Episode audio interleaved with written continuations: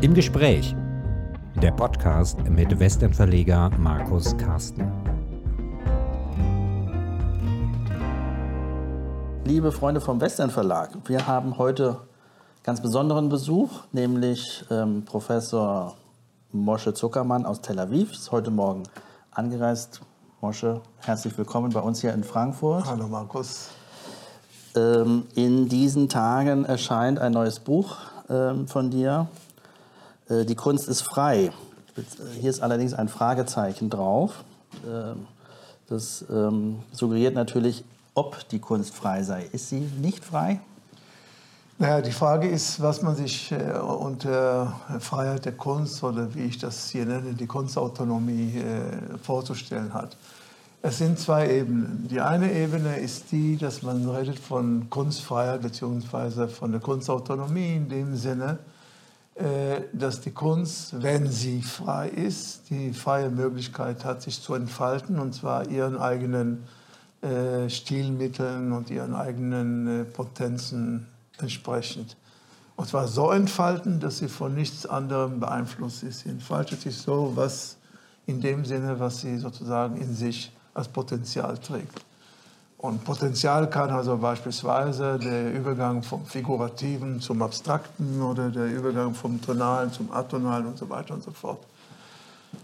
Kunstfreiheit kann aber auch sein, dass der Bereich der Kunst gegenüber den außerkünstlerischen Bereichen, also da wären Politik, Wirtschaft, äh, was ich was, andere kulturelle Institutionen, dass sie, die Kunst davon unbeschadet bleibt. Das heißt, dass sie sich so entfalten kann, ohne dass die Wirtschaft äh, die Kunst einfach nur noch kommerzialisiert oder die Politik sie äh, für ihre eigenen Möglichkeiten äh, beschlagnahmt.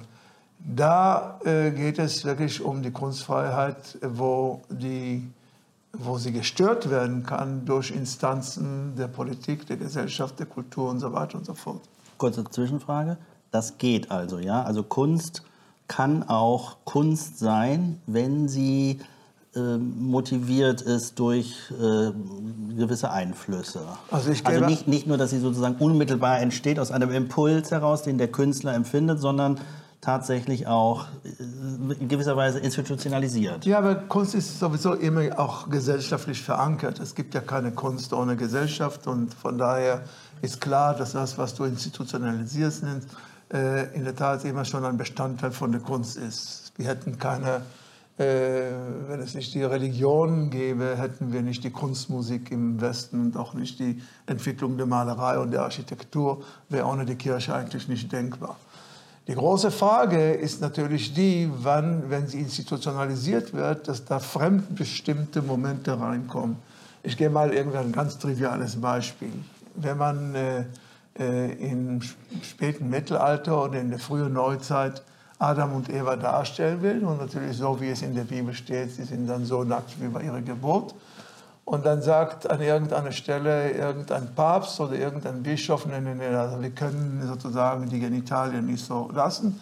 Und mit einmal entsteht irgendein Ast, der irgendwie aus der linken Ecke des Dings und irgendwie wie zufällig sozusagen dann wenn ich mich so ausdrücken darf, das Gemächte des Mannes bzw. der Frau dann zudeckt. Das ist dann eine Intervention, die nicht nur inhaltlich falsch ist, sondern in dem Sinne, sie sind ja nun mal nackt gewesen, mhm. sondern auch in dem Sinne, dass der Künstler sie ursprünglich so darstellen wollte und äh, Leute, die außerhalb der Kunst kommen, das dann beeinflusst haben. Ja, ähm, das ist ein interessantes Beispiel, was mich natürlich zu der Frage verleitet, was ändert das in der Rezeption?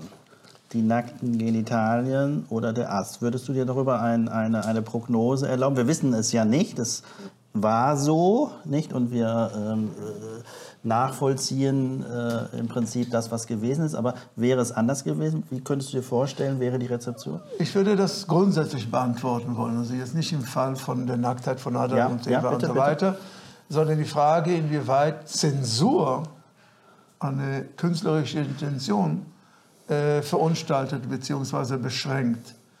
Äh, ich rede gar nicht von so eklatanten Sachen wie in dem äh, sozialistischen Realismus von Sowjetrussland, nur den äh, predigenden Lenin siehst und du siehst im Hintergrund noch Trotzki und, äh, und, und, äh, und Stalin und dann verschwindet beim nächsten Mal der Trotzki und beim nächsten Mal dann der Stalin und so weiter. Und ich rede von der Frage, inwieweit in der Tat äh, Künstler sich von vornherein beschränken in dem, was sie darstellen wollen, äh, weil sie eben institutionelle Angst haben, beispielsweise weil sie in ihren wirtschaftlichen Möglichkeiten beschränkt ja. werden können, sondern weil sie auch politisch verfolgt werden könnten. Also das wissen wir ja in den totalitären Staaten. Die Zensur ist eine Maßnahme, die von außen kommt. Wie sie sich auswirkt, können wir nur im Nachhinein äh, uns vorstellen. Was wäre denn gewesen, wenn Schostakowitsch seine Symphonien so geschrieben hätte, wie sie es gewollt hat und nicht so, wie der äh, sowjetische Staat es ihm vorgeschrieben hat und der musste ja wirklich um sein Leben bangen. Die fünfte ähm, allerdings, äh, das kann man raushören, äh, äh dass er ein Versöhnung macht.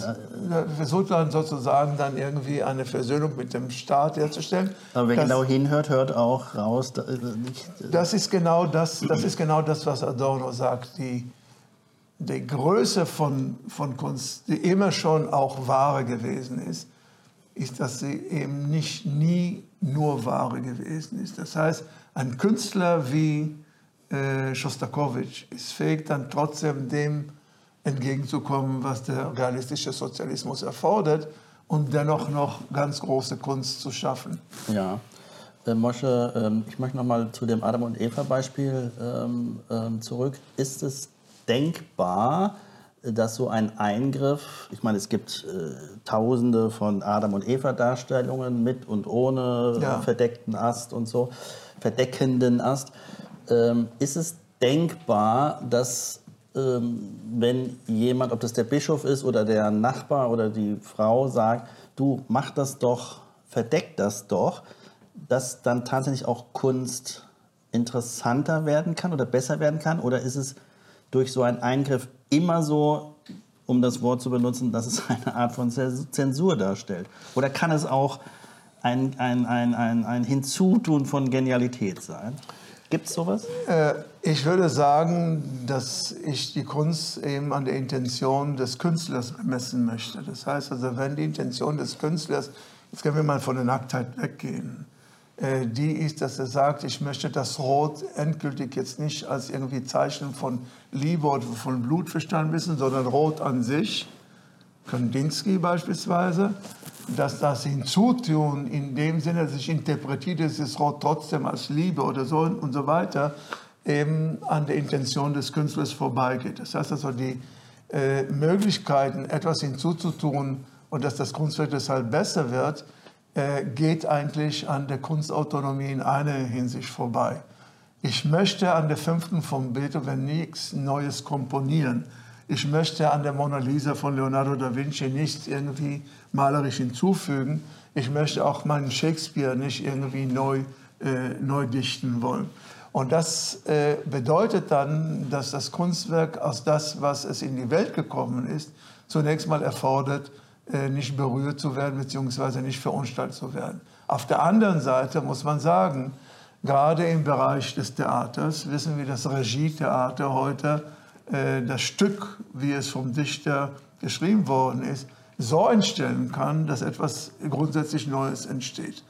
Ähm, ich glaube, in Deutschland wird also wirklich mittlerweile viel Schindluder äh, betrieben. Aber auf der anderen Seite ist es klar, dass der Regisseur aus dem Stück jeweils dann etwas Neues herausholen kann. Das wäre dann ein Hinzutun, das ein Gewinn mhm. ist für das Stück. Meine Frage zielt äh, darauf, ähm, um das berühmte Deckenfresko zu dem in der Sixtinischen Kapelle, äh, wo sich die Finger von Adam und Gott nicht berühren. Ja, es ist ja. nämlich eine Lücke dazwischen. Ja. Ist es denkbar, dass Leonardo da Vinci irgendjemandem gesagt hat und ich mache das so und so und so und so und die Finger berühren sich und irgendjemand von außen sagte, weißt du was, es ist nicht eine bessere Idee, dass die sich nicht berühren und er übernimmt diese Idee.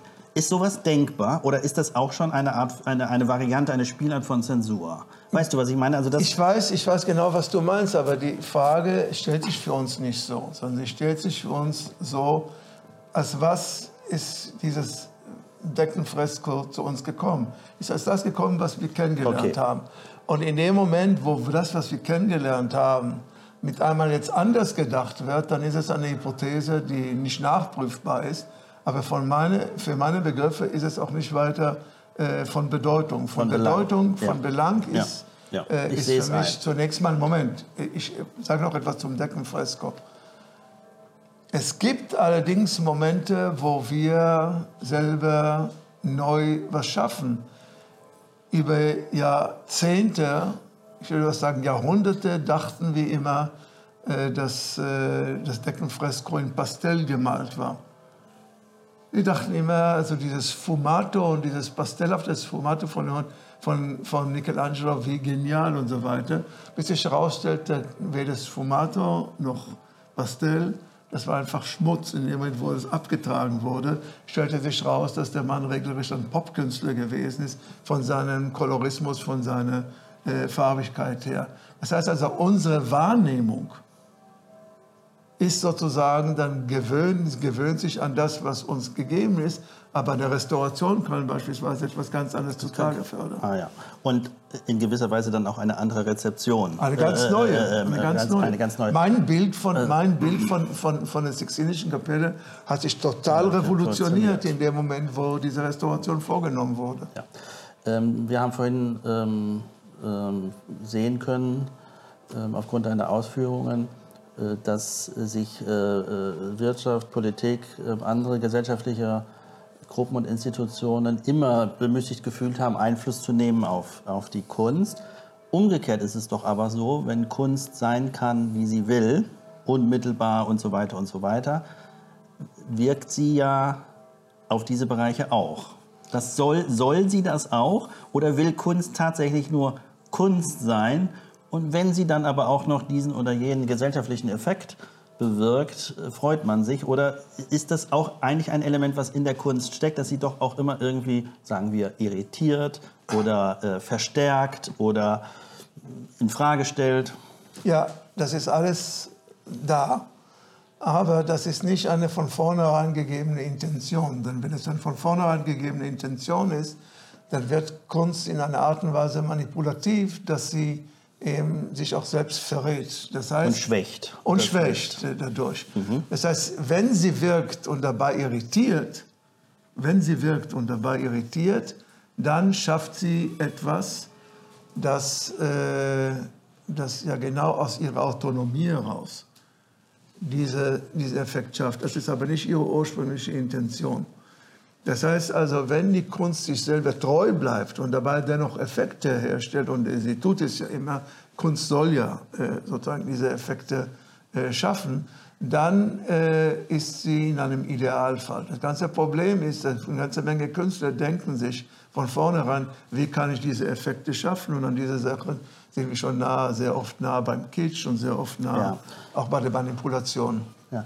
Jetzt sagtest du gerade auch, äh, sie soll ja Effekte schaffen. Ist das nicht auch schon ein Stück mh, Druck, der ein anderes Ergebnis hervorbringt, als ohne diese Das äh, ist das Problem. das Sollen? Äh, das, Das, das, das ist das Problem, von dem Schönberg sprach, als er sagte, die wahre Musik ist die Musik, die noch nicht geschrieben worden ist. In dem Moment, wo sie hörbar wird, in dem Moment, wo man sie hört, ist sie auch schon ein Stück Ding geworden und kann dann verdinglicht werden, kann fetischisiert werden und so weiter und so fort.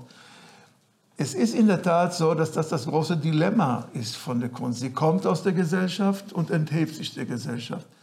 Sie sagt etwas über die Gesellschaft aus, aber sagt das von außerhalb der Gesellschaft. Also das heißt nicht im Sinne der Gesellschaft selbst. Und in dieser Hinsicht ist die Kunst äh, immer in einer Zwickmühle, dass sie sehr schnell dann auch abdriften kann in die äh, verdinglichte Manipulation. In den, in den großen Momenten von Kunst wird sie sich davor hüten, diesen Abhang da zu allzu schnell runterzurutschen. Das ist schon ja, ein schönes Bild. Äh, Mosche, du selber, äh, dein wissenschaftlicher Hintergrund ist sehr, sehr stark, ich glaube nicht ausschließlich, aber sehr stark von der Frankfurter Schule und ihren Ideen geprägt. Ähm, äh, hat das Einfluss auf deine Rezeption von äh, Kunst oder auch schlussendlich dazu, ähm, heute im Jahr 2022 ein Buch zu schreiben für die Kunstautonomie, was ja im Prinzip ein, es heißt auch Streitschrift, ähm, heißt es hier im, im Untertitel. Ähm, äh, welchen Kräften, vielleicht als, als, als B-Frage an die erste, welchen Kräften willst du die Kunst entreißen und sagen, Leute, wir müssen da wieder zu einem anderen äh, Verständnis und, äh, gelangen? Äh, zunächst mal ja, ich bin natürlich also von Adorno sehr beeinflusst gewesen, schon von, aus meiner Jugendzeit. Nicht, dass ich ihn damals voll begriffen hätte, aber ich habe ihn mir angeeignet im Laufe der Zeit.